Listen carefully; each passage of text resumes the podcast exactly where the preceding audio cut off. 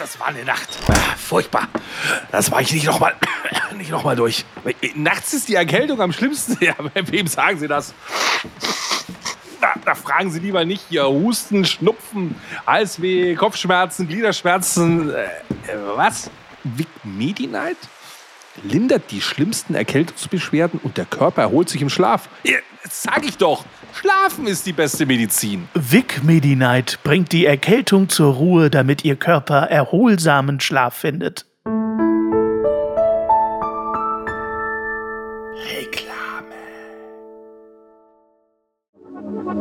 An dem Ort, von dem ich komme, hört man Ratten in den Wänden. Wer von euch ist so wie ich und hält den Schwanz in beiden Händen? Äh, in diesem Sinne, liebe Bushido-Fans, moinsens zu Jammern auf niedrigem Niveau, Folge 4, Staffel 3 und immer wieder mit dem wunderschön gut aussehenden Jungen und extrem gebildeten Basti. Rappen auf niedrigem Niveau. Grüß dich, Hannes. Warum zitieren wir Bushido? Das hat einen ganz einfachen Grund. Wir sind heute in der wunderschönen 20.136 Einwohner starken Gemeinde Kleinmachnow bei Berlin, südlich von Potsdam, südwestlich vom Berliner Bezirk Steglitz-Zehlendorf und Kleinmachnow lag während der deutsch-deutschen Teilung in West-Berlin. Das sei an dieser Stelle gesagt. Ähm, jetzt habe ich natürlich bei Kleinmachnow geguckt, was gibt es denn Besonderes in Kleinmachnow außer Bushido? Dazu kommen wir gleich. Äh, 1906 wurde dort ein Kanal fertiggestellt, der Teltow-Kanal. Die werden damals gesagt haben, dann mache ich mir meinen eigenen Kanal. Der Teltow-Kanal wurde 1906 äh, fertiggestellt und seitdem hat Kleinmachnow eine inzwischen denkmalgeschützte, wunderschöne Schleuse. Dann mache ich mir meine eigene Schleuse und die Schleuse hat es sogar in das Wappen von Kleinmachnow geschafft. Kleinmachnow äh, ist natürlich im Gangster-Rap-Business äh, kein unbekanntes Örtchen, Gemeindchen, denn hier hat die Familie Abu Chaka, Arafat Abu Chaka und Anis Felcici äh, alias Bushido, haben hier ein Villengrundstück gekauft in Kleinmachnow. Und das wurde jetzt neulich erst, ich glaube Mitte Juni, versteigert, zwangsversteigert. Und wer hat es gekauft für 7,4 Millionen? Wer hat es ersteigert? Na? Basti, weißt du es richtig? Der Sohn von Arafat Abu Chaka, nämlich Ahmed Abu Chaka. So, und jetzt hat er für 7,4 Millionen äh, das Grundstück äh, erworben in Kleinmachnow. Äh, ich war leider zu langsam. Ich hätte es auch gerne gehabt. Schätzwert waren 15 Millionen. Läuft. Ja, jetzt hat er es für 7,4 geschossen. Hätte ich auch zugeschlagen. Bushido hat sicher mehrfach zugeschlagen in seinem Leben, aber das ist ein anderes Thema. Das ist ein anderes Thema. Äh, Bushido hatte sehr, sehr viele Hits. Einen Hit hatte er nicht, nämlich das Intro von Jammern auf niedrigem Niveau. Und da können wir doch jetzt mal reinhören. In der offiziellen Rap-Version. Hier geht's los. Achtet auf meinen Sprechgesang, fast lippensynchron. Früher waren die Röcke länger und die Haare ebenso. Früher war auch mehr Lametta, jammern auf niedrigem Niveau. Damals hieß das Tricks noch Rider, Lemon Tree im Radio. Han Solo hat zuerst geschossen, jammern auf niedrigem Niveau. Jammern, jammern, jammern, das ist jammern auf niedrigem Niveau. Jammern, jammern, jammern, das ist jammern auf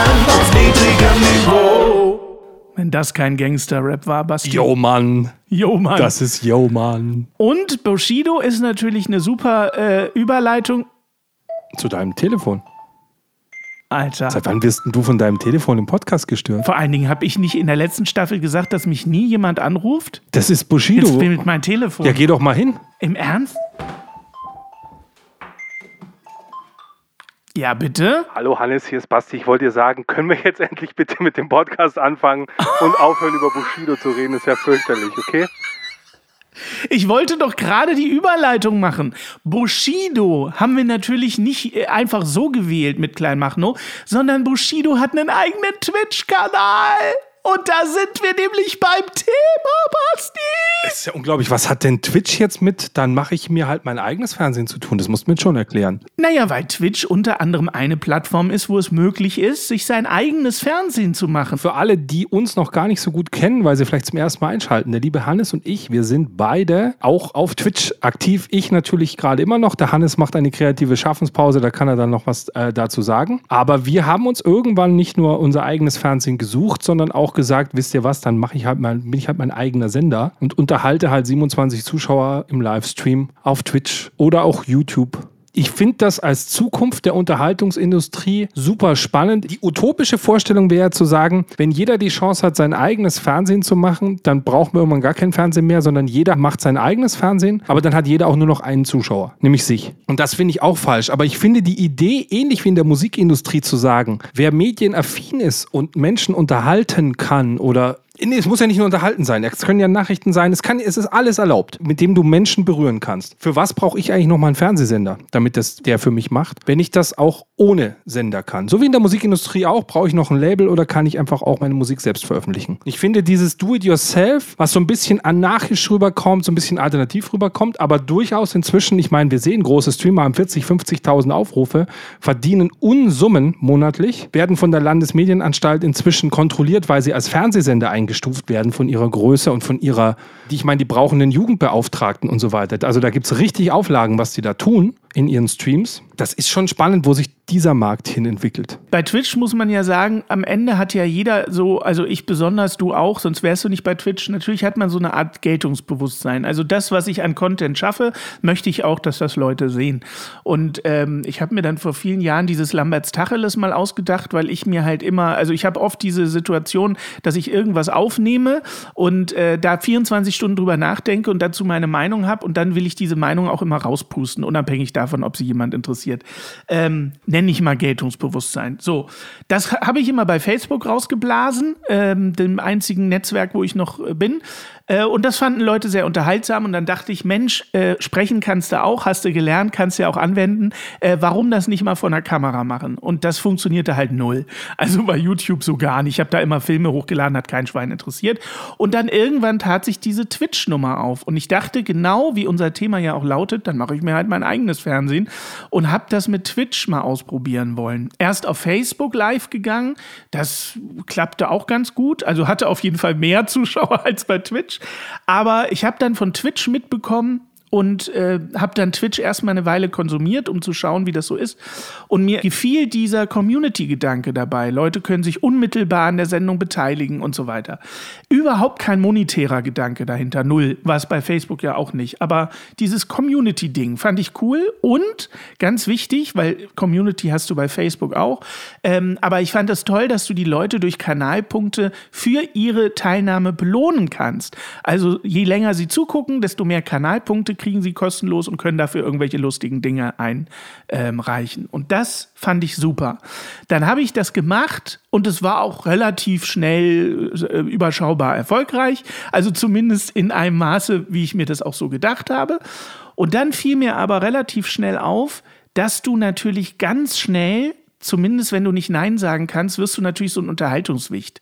Das heißt, du machst natürlich immer das, was die Community will. Du machst nicht mehr dein Programm, du ziehst nicht mehr deinen Stiefel durch, wie du das zum Beispiel erfolgreich machst und ignorierst quasi den Chat. Konzept meiner Sendung. Ja, aber das ist ja streckenweise auch logisch. Du machst deinen Content und holst die Community dann rein, wenn es nötig ist. Ähm, ich habe das eben nicht gemacht. Ich habe mich so über diese Community gefreut, dass ich sie immer mehr in meine Sendung geholt habe und es wurde immer mehr eine Community-Sendung. Ich habe plötzlich Sachen in meiner Sendung gemacht, ähm, wo ich privat überhaupt keinen Bock drauf habe. Zumindest nicht von der Kamera. Aber sag jetzt nicht der Landwirtschaftssimulator, den wir zusammen gespielt haben im Stream. Nein, das war lustig. Aber ich meine, äh, Dinge, wo ich total in Stress geraten bin, weil es auf Zeit war oder irgendwas. Ich habe mich immer mehr der Community angepasst. Und das hat mir irgendwann ähm, hat mir das total zu denken gegeben, weil ich das nicht den richtigen Weg finde. Ähm, wenn du dieses Geltungsbedürfnis hast und du hast dir auch so eine Idee gehabt von, was möchte ich eigentlich machen vor einer Kamera, traust dich das ja auch irgendwie, ähm, dich, dich dann so verbiegen zu lassen, wohlgemerkt, das ist ja kein Vorwurf an die Community, sondern an mich selber, der das halt auch äh, zulässt, ähm, dann merkst du halt irgendwann, dass du dich quasi auf eine ganz komische Art und Weise prostituierst. Mhm. Und das fand ich unangenehm. Und dann kam mir ähm, so blöd das jetzt klingt, ich weiß auch, dass das blöd klingt, aber es ist die Wahrheit, dann kam mir der Krieg dazwischen und ich habe noch mehr das Gefühl gehabt, Alter, hier werden jetzt äh, äh, tausende Kilometer entfernt, werden Leute abgeschlachtet und du machst hier Entertainment. Das fühlte sich einfach nicht richtig an. Und dann habe ich gesagt, ich gehe jetzt in Pause und äh, gucke mal, wo ich mich überhaupt hinsortiere. Und je länger diese Pause ist, Basti, ähm, desto mehr merke ich, dass dieses Twitch-Konzept vielleicht nicht das Richtige für mich ist, weil ich den Content nicht mehr machen kann, ohne permanent durch das eigentlich Interessante gestört wird. Ne? Du hast irgendwelche Alerts und so. Das ist ja alles in der Twitch-Welt auch cool. Aber mich nervt das einfach total. Übrigens auch als ähm, als derjenige, der Twitch guckt. Nicht nur als der, der Twitch gemacht hat, sondern auch als Konsument nervt es mich wahnsinnig. Und jetzt äh, schlagen wir zu, denn der Hannes wird bekehrt, dass ihm das doch besser gefällt. Denn wir gehen ja auf Tour, jammern auf Tour. Der liebe Hannes stellt sich wieder dem Live-Publikum und da werden die Alerts rappeln, da wird es zugehen, da muss er Sachen machen, auf die ihr keinen Bock habt und ihr könnt das entscheiden.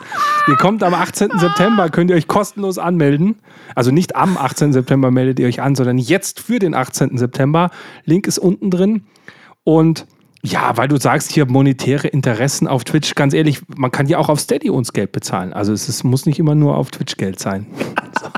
Ich bin wieder gar nicht auf deine Argumente eingegangen, mache nur Werbung. Ich weiß. Das macht nichts. Ich verstehe, was du meinst. Also ich glaube, man hat in diesem Streaming-Bereich, hast du ja Twitch als eine Streaming-Gaming-Plattform, die das ja eigentlich ist, die nur zweckentfremdet wird, auch von den Nicht-Gamern, dort auch mal Just Chatting oder Hot Tub-Inhalte oder was weiß ich was zu machen. Und dann halt auch andere Kanäle, wo du live streamen kannst, sei es Facebook, sei es YouTube, natürlich super äh, interessant. Ähm, es gibt immer mal wieder Sachen, aber eigentlich ist die Streaming-Plattform, wo live, wenn du Interaktion möchtest, ist eigentlich Twitch. Auf jeden Fall. Ja, ja, klar. Weil die ganzen Twitcher dort Geld verdienen müssen und Geld quasi dort ausnahmslos eigentlich aus der Community kommt, denn fast keine Werbeeinnahmen möglich sind. Also wirklich Werbeeinnahmen im zweistelligen Bereich möglich sind, gefühlt. Musst du die Community animieren und das tust du halt damit, indem es unglaublich blinkt. Das ist aktuell der Trend. Das ist für jeden, der da zuguckt, der eigentlich kein Geld bezahlen möchte, sondern nur ein bisschen Unterhaltung möchte. Unglaublich nervig, aber das System basiert auch darauf, die alle auch gleich wieder loszuwerden. Wir brauchen nur Leute, die bereit sind, Geld für den Inhalt jetzt zu bezahlen. Mhm. Es ist ein bisschen so wie das Internet in den Anfangsjahren, wo irgendwo überall musste ein Animated GIF sein und so. Es musste immer es, ein Ding hässlicher, aber Hauptsache die Internetseite schreit mich an, wenn ich draufgehe. So, ganz wichtig. Sonst kann die nicht gut sein, wenn die nicht blinkt und, und, und, und du Augenkrebs bekommst ähm, da wird sich Twitch sicher noch verändern. Es gibt genug Formate, die schon eine gewisse Größe haben, die so eben nicht arbeiten. Ich habe einen sehr schreienden Stream, einfach weil ich immer noch nicht so viele Zuschauer habe, wie ich sie gerne hätte. Bin ich immer ganz offen für das, was ich da machen will. Und ich auch immer noch sehe, dass man auch äh, aus finanzieller Sicht dort immer noch ein bisschen mehr holen kann. Und äh, solange das nicht da ist, bin ich laut. Und dann werde ich es mal ändern. Ich verurteile auch keinen dafür, das zu tun, um Himmels Willen. Aber ich will auch gar nicht die Plattform verurteilen, sondern ich denke dann halt eher umgekehrt. Ich bin dann einfach die falsche Person für diese Plattform. Weil ich diesen Community-Gedanken, Leute können sich unmittelbar an der Sendung beteiligen, finde ich fantastisch. Das hat YouTube und Facebook aber auch. Ähm, was ist der Mehrwert also bei Twitch? Und das war für mich das Belohnungssystem für die Zuschauer. Ähm, und deswegen bin ich zu Twitch gegangen, nur deswegen. Ähm, und das hat sich für mich überhaupt nicht ausgezahlt. Also ich merke das auch, wenn ich deine äh, Streams gucke, wenn ich mal Zeit dazu habe und da live dabei bin, was ich sehr gerne mache, weil deine Streams toll sind, äh, dann ist es halt auch so. Du verfolgst irgendeinen Gedanken, du willst darüber reden, zack, kommt ein Alert, du bist völlig raus, fängst irgendwie wieder bei, von vorne an. Das ist was, was mich auch als Konsument bei anderen Streams unglaublich nervt, weil ich dann denke, boah, wie gut war der Gedanke, ich hätte das jetzt so gern noch zu Ende gehört, geht nicht. Baff, tsching, und das finde ich unglaublich schade. Weißt du, ich höre Menschen ja auch gerne zu. Was aber auch bei Twitch so ist, also du selber machst dir dort dein eigenes Fernsehen. Also der Twitch-Streamer macht sein eigenes Fernsehen, korrekt? Mhm. Der Zuschauer macht sich wieder nur bedingt sein eigenes Fernsehen. den, für den Zuschauer ist es eigentlich, wenn wir unsere Diskussion wieder nehmen, eigentlich fast ein Rückschritt. Denn Twitch-Streamen heißt wieder linearen Content gucken. Richtig. Du kannst rein theoretisch VODs, falls sie freigeschalten sind, mit VODs ist immer Video on Demand gemeint. Das heißt, die Mitschnitte kannst du rein theoretisch im Nachhinein noch gucken, aber nicht unendlich. Da gibt es nämlich auch eine Beschränkung. Teilweise hast du es gerade mal einen Monat, dass du die noch gucken kannst, dann sind die weg. Was meistens okay ist, weil es jetzt auch meistens inhaltlich nichts mit viel Substanz ist dort. Also gerade die Gamer, wenn die ein Computerspiel spielen, wer sich das noch in zehn Jahren einer angucken, wie er das Level spielt, sieben Stunden lang. So, das ist so, so das Ding. Also die Schöpfungshöhe ist bei vielen Kanälen dort sehr, sehr, sehr, sehr tief. Also noch tiefer als unser Niveau. Gleichzeitig kannst du es natürlich auch auf YouTube hochladen. Du kannst Mitschnitte auch noch umschneiden für dauerhafte Videos. Nur der ganze Reiz ist natürlich weg. Denn warum macht man sich denn die Mühe zu streamen? Weil man live sein möchte mit einer Interaktion. Wenn die Interaktion ist, dann ist alles cool. Aber beim Nachhinein ist die Interaktion weg. Und dann meistens ist so ein Stream als Mitschnitt nicht mehr interessant. Ich habe für mich halt so einen Weg gefunden, wo ich, statt dass ich YouTube-Videos alleine aufnehme, was weiß ich, du willst eine Stunde YouTube-Video machen, dann muss ich mich hinsetzen, ein Skript für schreiben, keine Ahnung, und muss wahrscheinlich zwei Stunden Video drehen und dann muss ich es noch schneiden. Ich kann aber auch zwei Stunden Online-Stream machen auf Twitch, dort mit dem Chat reden und schneide aus dem Material dann das einstündige Video, was ich machen wollte. Das heißt, von meinem Arbeitsaufwand her ist es das gleiche, wie wenn ich Videos vorproduzieren würde. Nur ich mache halt auf Twitch das, was den Leuten gefällt, Interaktion, was mich auch nochmal in eine Richtung treibt, die ich vielleicht nicht gedacht hätte bei dem Video. Und dann bringe ich nochmal ein Video äh, auf YouTube, was ich dann die Leute angucken können. Das finde ich vom System her gerade total spannend. Merke aber auch, dass das sehr wenige auf Twitch machen. Die meisten, die das machen, sind Leute, die Reacts machen. Also sich anderen Content angucken, dann das kommentieren oder so. Spiele-Streams ganz selten. Da kriegst du eher so Highlight-Streams, so, ach, guck mal, hier da irgendwie einen Fehler gemacht, so hier die ganzen Monte- und Knossi-Streams, wo sie irgendwie ausrasten. Aber so richtig eventig ist es dann auch nicht. Und selbst ein Rezo, der ja viel Twitch streamt und dann sensationelle YouTube-Videos macht, wo er krasse recherchierte Exposed macht, seine krass recherchierten Exposed sind aber nie auf Twitch als Livestream aufgenommen. Die nimmt er als eigenes Video auf und arbeitet dort über Wochen oder Monate an diesen Inhalten. Auch wenn die dann aussehen wie sein Livestream, ist das nicht live. Live macht er lustigste TikTok-Videos mit Annie the Duck irgendwie, gehen wir einen Beziehungspartnerschaftstest durch, also so wirklich so komplett lahmen Content. Und das verurteile ich auch. Also ich habe sehr wenig Kanäle, die ich mir auf Twitch wirklich angucke. Ich bin ja in diesem Boardgame-Bereich unterwegs. Also ich gucke ja dann nicht Leute, die Brettspiele spielen auf Twitch, sondern ich schaue eher Leute, die da so podcasten, diskutieren. Ich gucke zum Beispiel abgewürfelt, die machen so in Real-Life-Streams, die laufen halt mit ihrer Kamera über eine Messe und dann ist das halt auch live, kannst du da, so wie du immer mit deinem Skyline TV, was auch cool war. So Sachen finde ich ganz toll. Das sind aber auch die Perlen auf Twitch, von denen es nicht so viel gibt. Also die Plattform ist auch viel kleiner in Deutschland, als man glaubt. Das sind nicht viele Streamer, die da rumgurken. Also da sind, wenn ich live gehe, sind vielleicht 50.000 deutsche Zuschauer gerade da. Insgesamt auf der Plattform. Das ist halt nichts. Ja, ja, ich glaube aber auch bei Twitch ist der Vorteil, dadurch, dass die deutsche Community nicht so groß ist, ich habe das ja bei mir selber gemerkt, äh, wenn du ein, ein gutes Angebot hast und wenn du äh, in irgendeiner Form unterhaltsam bist, dann wächst du bei Twitch halt relativ schnell. Also wenn du etwas anbietest, was keiner anbietet, oder wenn du einfach eine, eine, eine Personalität bist, äh, der man gerne zuguckt, dann ähm, wächst du halt relativ schnell. Du musst halt nur ähm, denke ich mal, äh, ein USP, sagt man im Marketing, haben, äh, was halt jemand anderes nicht hat. Und dann wächst du da schnell. Das ist halt der Vorteil an der kleinen, relativ kleinen Community noch bei Twitch, sicherlich. Ja, und diesen tollen Methoden. Du hast ja diesen Raid, wie es so schön heißt, Ja, ja. was es quasi auf keiner anderen Plattform gibt, dass du einfach, nachdem du fertig bist, einfach sagst, und jetzt gehen wir rüber. Das ist ein bisschen so wie früher, wenn TV Total mal kurz noch die Live-Schalte rüber macht zur Bully-Parade. Hey, was gibt's denn heute bei dir Abend in der Sendung? Und dann geht's darüber. Das ist so eine Cross-Promotion. Das funktioniert super. Dadurch kriegst du immer wieder neue Ja. Leute, Shoutouts für die anderen und so weiter. Du kannst Quad-Streams machen, wie es so schön heißt, also mehrere Streamer streamen gleichzeitig. Du kannst es auf jedem Kanal einzeln gucken, kriegst aber alle Bilder von allen Kanälen gleichzeitig. Das sind viele coole Möglichkeiten. Ja, ja. Also das ist schon interessant. Es ist aber immer noch ein Versuchsfeld und nur weil es ein paar große gibt wie Gronk und bla bla bla, die da von mir aus 10 oder hunderttausende Euros pro Monat machen können, um dann aber auch irgendwie einen Stab von acht oder zehn Mitarbeitern annähern zu müssen, das muss man halt auch einkalkulieren, heißt es ja nicht, dass das so eine lukrative äh, Plattform ist. Also mit YouTube kannst du es nicht vergleichen. Und da, jetzt kommt das Hauptproblem. Das Hauptproblem bei Twitch, was auch die Mediatheken haben, ist dieses total schlechte Such- und Empfehlungssystem.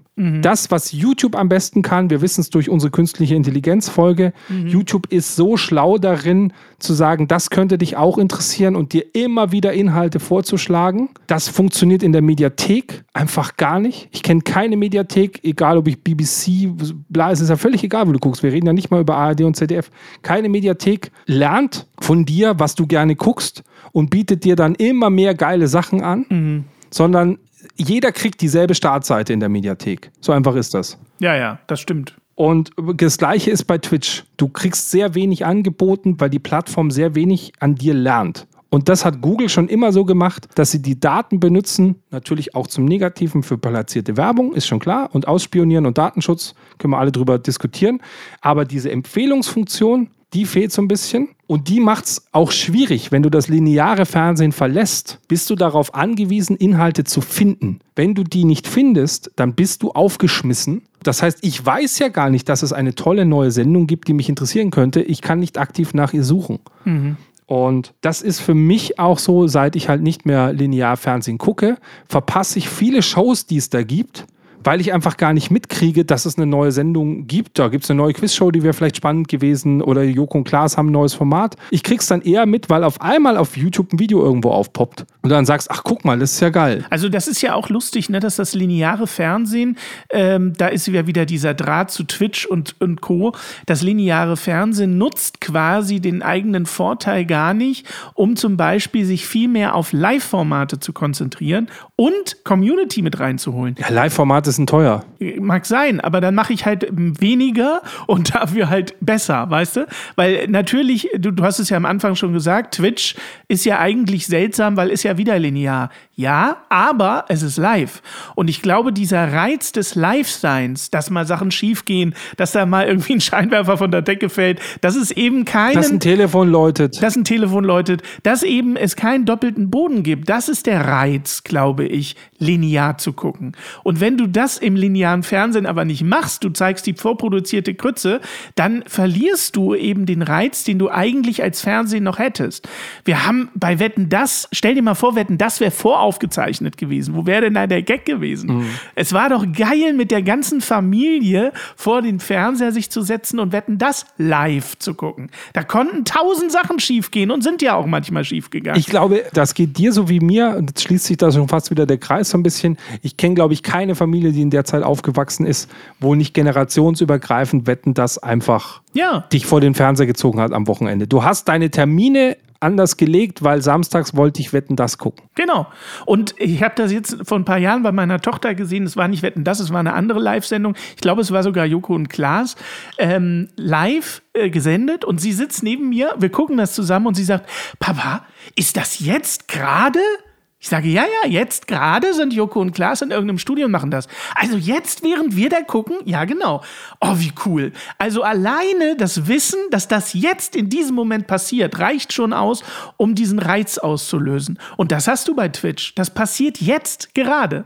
Wie cool ist das? Weißt du? Aber was du halt auch hast, weil du jetzt gesagt hast, das ist dieses interaktive Community und so weiter, man nutzt da nicht die Potenziale. Ich habe ja viel ausprobiert jetzt in meinen eineinhalb Jahren, wo ich als Livestreamer unterwegs bin, auch plattformmäßig, aber Twitch ist auf jeden Fall meine Lieblingsplattform. Ich versuche ja Mitmachfernsehen zu machen und ich stelle fest, je mehr Mitmachfernsehen ich mache, umso schwieriger wird es für die Leute, sich es wirklich anzugucken. Es gibt schon einen Unterschied zwischen, ich setze mich mit der Familie vor den Fernseher und jetzt mache ich Wetten das an und wir diskutieren es in der Familie und schauen es und haben einen schönen Abend, essen ein paar Erdnüsse dazu, trinken ein Weißbier, so im Wohnzimmer angekommen und diesem alle zehn Sekunden, ja, schreibt mir doch mal in den Chat, ballert mal hier ein paar Einser rein, macht mal dies, so Dingsbums. So du sagst, hey, jetzt, jetzt muss ich aufstehen von meinem Sofa. Jetzt gucke ich es mir eben nicht an, jetzt werde ich Teil der Show. Und jetzt wird das Interessante. Das Publikum wird, wenn du wirklich Mitmachfernsehen machst, Teil der Show. Wetten, das hatte das. Am Ende gab es Anrufen, TED und so, ja. Das, das heißt, es gibt den interaktiven Moment, beim Eurovision Song Contest genauso, jetzt müssen wir abstimmen. Aber den gibt es nur Ganz kurz, es ist nicht zwei Stunden Sendung, wo zu Hause alle die ganze Zeit mitmachen müssen, weil sie das auch nicht wollen. Die haben den ganzen Tag gearbeitet, die setzen sich jetzt hin, die wollen das Hirn ausschalten, wie es immer so schön heißt, und berieselt werden. Das heißt, je mehr Interaktion ich in meine Shows reingebracht habe, umso schwieriger wird's. Teilweise wird sogar die Zuschauerzahl dadurch niedriger. Also was sehr komisch klingt. Eigentlich würdest du sagen, hey cool, ist doch jetzt noch mehr für den Zuschauer, aber für den Zuschauer ist es anstrengend, mitmachen zu müssen. Ja, und äh, was glaube ich auch ein großer Unterschied ist, mitmachen bei Unterhaltungsformat, wie du es machst, und mitmachen bei eigentlich ursprünglich geplant Talk-Format, wie ich es machen wollte. Das heißt, Lamberts Tacheles war ja eben nicht für Zusammenmalen, sondern es war mal gedacht, dass man ein kontroverses Thema nimmt. Ich sage dazu meine Meinung und bin dann gespannt, was die Community dazu sagt. Also ein Talk-Format, auch im Fernsehen übrigens, ein Talk-Format, ähm, wie das zum Beispiel Hart aber fair grundsätzlich ja mal äh, angedacht hatte. Äh, du nimmst ein kontroverses Thema, was im Moment sowieso stark diskutiert wird und äh, lädst dir dazu von mir aus Experten ein, wie auch immer, und lässt dann die Community dazu mitreden. Das finde ich ein sensationelles Konzept, was so aber eben bei Twitch nicht funktioniert, weil Twitch eben nicht auf Talk oder auf diepe Unterhaltung ausgelegt ist, sondern auf Unterhaltung, auf äh, Entertainment. Und da funktioniert das nicht. Berieselung. Berieselung, ganz genau. Und das hast du in einem Talk-Format nicht. Das ist keine Berieselung, sondern da musst du dich mit, der, mit dem Inhalt beschäftigen. Das ist der Unterschied. Deswegen klappt es bei dir, glaube ich, bei einem Unterhaltungsformat nicht so gut mit diesem Mitmachen. Das stört da eher. Ähm, aber ich finde es halt schade, dass Twitch dafür nicht ausgelegt ist. Vielleicht gibt es aber, äh, was ja auch gut zum Thema passt, vielleicht gibt es diesen Twitch-Moment oder so eine Plattform wie Twitch irgendwann ja auch mal, dass man einfach sagt, okay, das war von der Plattform cool, das war von der. Vielleicht entsteht ein anderes, äh, eine andere Plattform. Ja, die, die ist schon da. Ach so? Wir sind jetzt durchgegangen. Wir haben Mediatheken, Media-Server, Streaming-Dienstanbieter, YouTube, Twitch, das, wir haben öffentlich-rechtlich, wir haben privat, wir haben das alles. Wir haben aber bei, bei all diesen Medien, wenn wir sie nutzen, haben wir eine Sache vergessen, die wir immer auch dabei haben, nämlich eine weitere Parallelwelt, nämlich das sogenannte Second Device ist längst Einzug in das ganze Thema. Das heißt, egal was gerade läuft, was eigentlich nur Berieselung ist, zusätzlich wird dein Handy noch benutzt. Also wenn du Fernsehen guckst, wird sehr häufig zusätzlich das Handy benutzt, um zum Beispiel, so wie du es gesagt hast, beim Tatort kann man dann sogar twittern, wie es einem gerade gefällt. Also selbst bei so einer eingestaubten Sendung ist das Second Device da. Und selbst wenn du auf deinem Handy jetzt einen Twitch-Stream guckst, kannst du parallel noch auf Instagram das tun und bla. Man macht mehr als nur die einzelne Sendung gucken. Und ich stelle mir natürlich schon vor, was wäre denn, wenn du lineares Fernsehen hast und parallel einen Twitch-Stream? Verstehst du? Es läuft jetzt eine ganz normale Sendung, die kann ja auch vorproduziert sein und trotzdem gibt es ein Live-Momentum, weil die Sendung jetzt ausgestrahlt wird. Jetzt will eine Community miteinander, die das guckt, zu Hause alleine sitzt oder nur zu zweit oder zu dritt vorm Fernseher, die möchte jetzt mit der Welt sprechen, mit den 50.000, 100.000 Leuten, die sich jetzt die Sendung angucken. Mhm. Da will man interagieren, da möchte man reinschreiben, das hat mir jetzt gefallen. Man will doch einfach nur sagen, boah, das war jetzt cool. Selbst mhm. wenn es schon aufgezeichnet ist, ist doch egal. Ja, ja, klar. Kann trotzdem sagen, das hat mir jetzt gefallen. Ja. Und dann schreiben Leute zurück, finden wir auch gut. So dieses Teilhaben, Community sein von was. Das fehlt bei so gut wie allen Medien. Und das ist für mich nicht unbedingt, dass es live sein muss, sondern es hat damit zu tun, dass man das halt zusätzlich anbieten darf. Ich weiß, was du meinst und das fehlt auch tatsächlich, aber ich glaube, es ist noch mal mehr, wenn du Einfluss auf den Inhalt hast. Das ist halt noch mal cooler. Ja. Du hast recht, dass die Vorstufe auch schon fehlt, das ist wahr, aber stell dir mal vor, du hättest Einfluss. Ah, geil. Es ist schon Stell mal cool. vor, die Wetten das Sendung und dann sagt Tommy Gottschalk, ah, hier im Chat hat Geekpunkt übrigens gerade geschrieben, äh, Baggern mit zwei rohen Eiern hat er sonst nur zu Hause mit seiner Frau. So, weißt du, und dann bist du und alle im Saal lachen. Ja, im Grunde so. Aber da haben wir auch wieder Community und Unterhaltung. Ich weiß nicht, ob das funktioniert. Aber bei einer Nachrichtensendung zu, zu sagen, Lügenpresse, Lügenpresse, habe ich so einen automatischen Button dann, oder was? Nee. Nein, aber äh, ein gutes Beispiel dafür im Rahmen der Möglichkeiten ist ja hart, aber fair. Da machen die das ja im Grunde so. Das heißt, du hast ein kontroverses Thema, das wird dort diskutiert in der Sendung, mal mehr oder weniger gut. Und dann kommen halt Zuschauerfragen. Das heißt, er geht dann an irgendeinen Tisch, da steht eine Redakteurin und die sagt, ja, äh, äh, Norbert Pichelmeier hat auf Facebook das und das geschrieben und äh, Monika ähm, Bummelmann hat auf Twitter das hier geschrieben. Das ist ja schon im Ansatz im ganz weiten Ansatz das, was ich meine. Aber so unmittelbar Einfluss auf so eine Live-Sendung zu nehmen, finde ich cool. Für einen Tag Intendant sein. Ja. Das Publikum ist Intendant. Nein, ich, ich verstehe was du meinst. Ich bin dafür, dass wir jetzt eigentlich mal langsam zu so einem Fazit kommen müssen. Wir müssen zu irgendeinem Ergebnis kommen, sonst haben wir einfach nur wieder vier Folgen gesprochen. Wie immer. Ich möchte aber, bevor wir das Ergebnis machen, einmal kurz komplett ablenken von dem Thema und dann machen wir unser Fazit. Und zwar habe ich noch einen kleinen Zwischenspüler, weil wir so schön GEMA-Gebühren bezahlen. Habe ich hier etwas mitgebracht und zwar, weißt du, was eine Jacaranda ist? Nein, nie gehört. Das ist ein Tropenbaumgewächs, ein subtropisches in Südamerika. Herzlichen Glückwunsch. Und das hat mit Brandenburg gar nichts zu tun, außer dass in Brandenburg es ein sehr interessantes äh, Ensemble gibt, nämlich das Jazzaranda Ensemble. Das ist eine ganz interessante, ach, ich weiß gar nicht, wie man das nennen soll. Ich würde jetzt, ich pack's jetzt mal irgendwie so in Jazz rein, obwohl es kein Jazz ist. Es ist Oh, cool. das Alphorn trifft das Didgeridoo. Es werden Weltinstrumente kombiniert zu einer Musik, die sonst so in den Regionen nicht existieren. Und wir hören mal in das Album rein. Ich habe mitgebracht, ist natürlich jetzt ohne Text, Musik vom Jazzaranda Ensemble und zwar den Carry Dance. Ich kann schon jetzt sagen, Didgeridoo und irische Flöte ist eine geile Kombi. Ich hoffe, der Hannes packt die Nasenflöte dazu aus. Wir hören mal rein.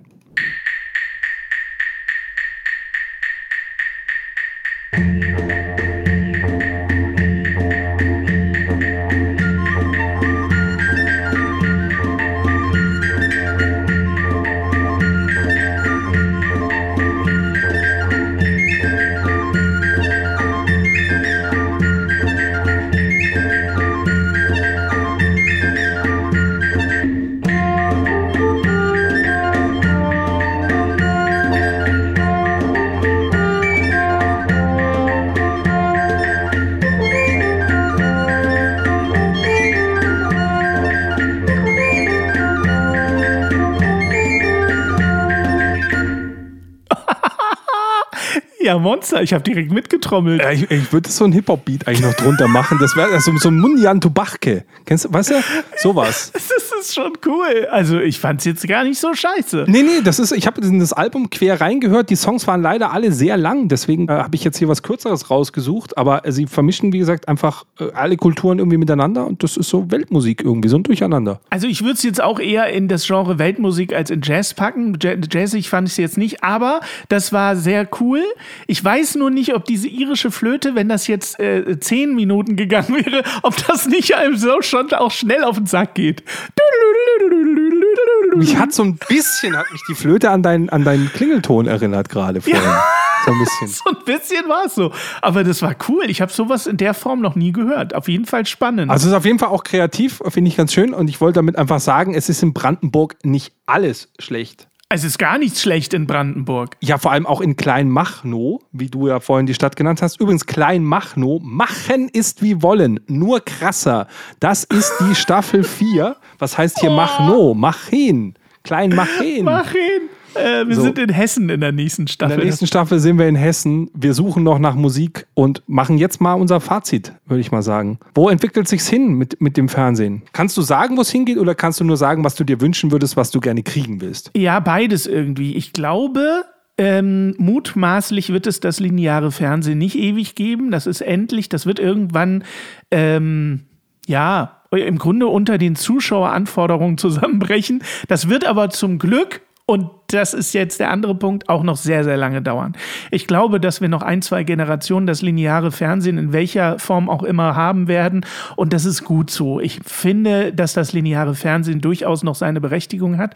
Ähm, und dass es gerade in der älteren Generation, wir hatten das ja in einer der Folgen schon, auch notwendig ist, dass es das lineare Fernsehen weitergibt. Denn auch die ältere Generation wird sich nicht so schnell komplett im Internet zuwenden. Man sieht's doch am Musikradio. Ich meine, nur weil ich quasi Spotify habe und unendlichen Zugriff auf Musik, Ja. höre ich trotzdem Radio immer noch. Ja. Und das hat nichts damit zu tun, dass man in seinem Auto keine gute Internetverbindung hätte, um mit Spotify oder so zu hören. Nee, das, die Technik ist da.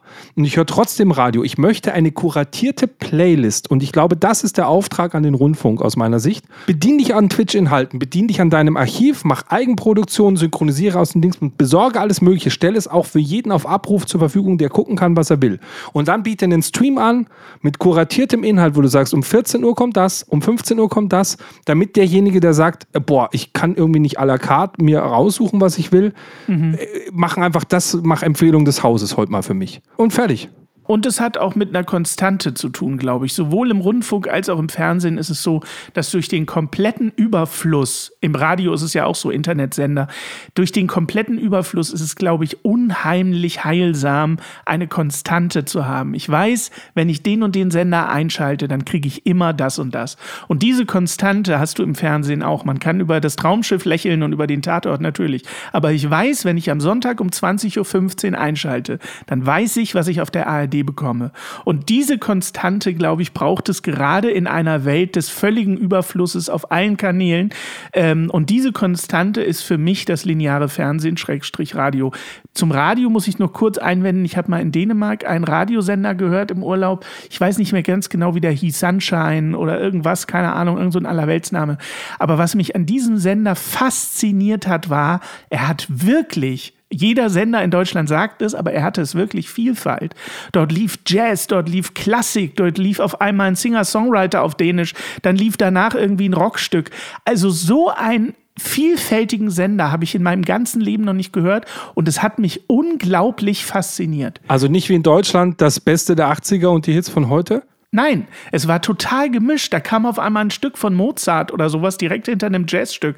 Und das war wirklich geil. Man kann sich das so nicht vorstellen, aber es war wirklich Hammer. Und ich habe diesen Sender unglaublich gefeiert. Sowas gibt es, glaube ich. Also in Deutschland habe ich sowas noch nie gehört. Äh, da brauchst du ja immer deine Schubladen. Du hast einen Oldie-Sender und einen Schlagersender und einen Rocksender. Ähm, und das fand ich total toll. Und solche innovativen Konzepte, warum denn nicht einfach mal ausprobieren? Es tut doch nicht weh. Im Notfall landet man auf dem Arsch. Dann ist das so. Ja.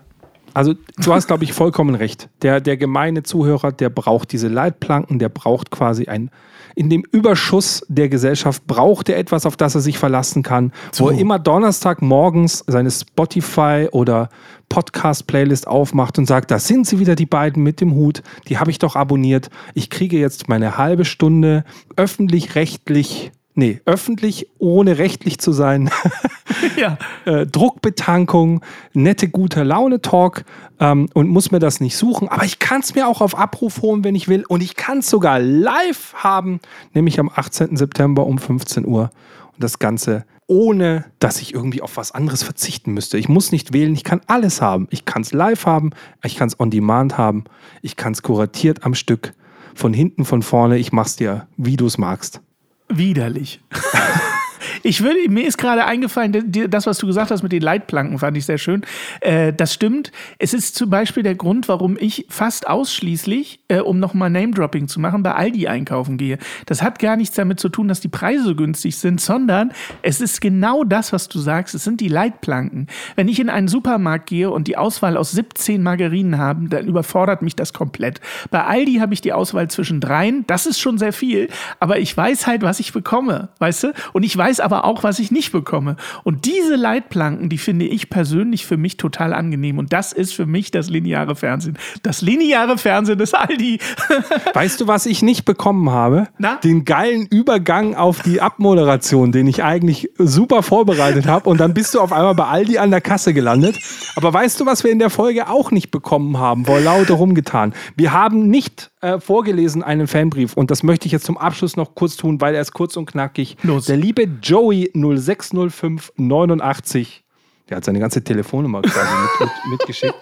Der hat auf Podchaser uns bewertet und hat uns da fünf Sterne gegeben und gesagt, grandios, gerne viel mehr davon. Und kann ich nur sagen, in der nächsten Staffel gibt es da gerne viel mehr davon von Jammern auf niedrigem Niveau. Und jetzt, Hannes, bitte bring's zu Ende. Ich freue mich wahnsinnig auf die nächste Staffel aus Hessen und vor allen Dingen sie wieder mit dir machen zu dürfen. Basti ist für mich immer wieder ein ganz großes Damentischtennis. Aber bis es soweit ist, kommt gut durch die Woche und vor allen Dingen denkt bitte dran, Niveau ist keine Creme. Ja, Mann. Ja, Mann. Ja, Mann, das ist Ja, Mann auf niedrigem Niveau. Support hilft. Damit wir dir auch weiterhin beste Jammerunterhaltung bieten können, brauchen wir deine Unterstützung.